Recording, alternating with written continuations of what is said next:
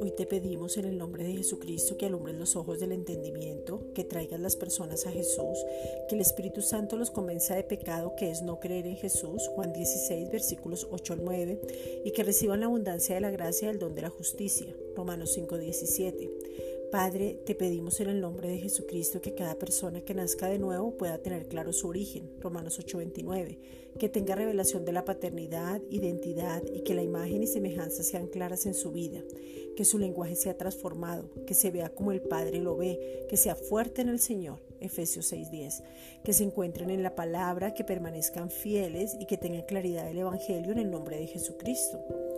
El Evangelio es poder manifestado. Padre, en el nombre de Jesucristo te pedimos que la revelación del Evangelio de la gracia sea sobre cada uno de nosotros. Romanos 1, versículos 16 al 17. Gracias por esta gran cosecha. Tu palabra dice que roguemos al Señor de la mies que envíe obreros a su mies. Mateo 9:38.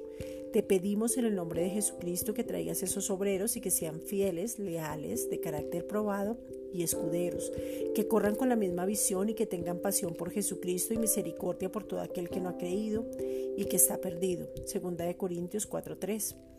Padre, haz que la palabra corra y sea glorificada. Segunda de Tesalonicenses 3:1. Porque tú dices que no quieres que nadie se pierda. Obra con poder en este tiempo. Danos de nuevo en el nombre de Jesucristo. Efesios 6:20. Hay un milagro en nuestra boca. Cada palabra que lanzamos es hecha a causa de que Cristo es la palabra. Hablamos la palabra y creemos porque si está escrito ya está hecho a causa del que nos habita. Segunda de Corintios 4:13. Gracias Padre.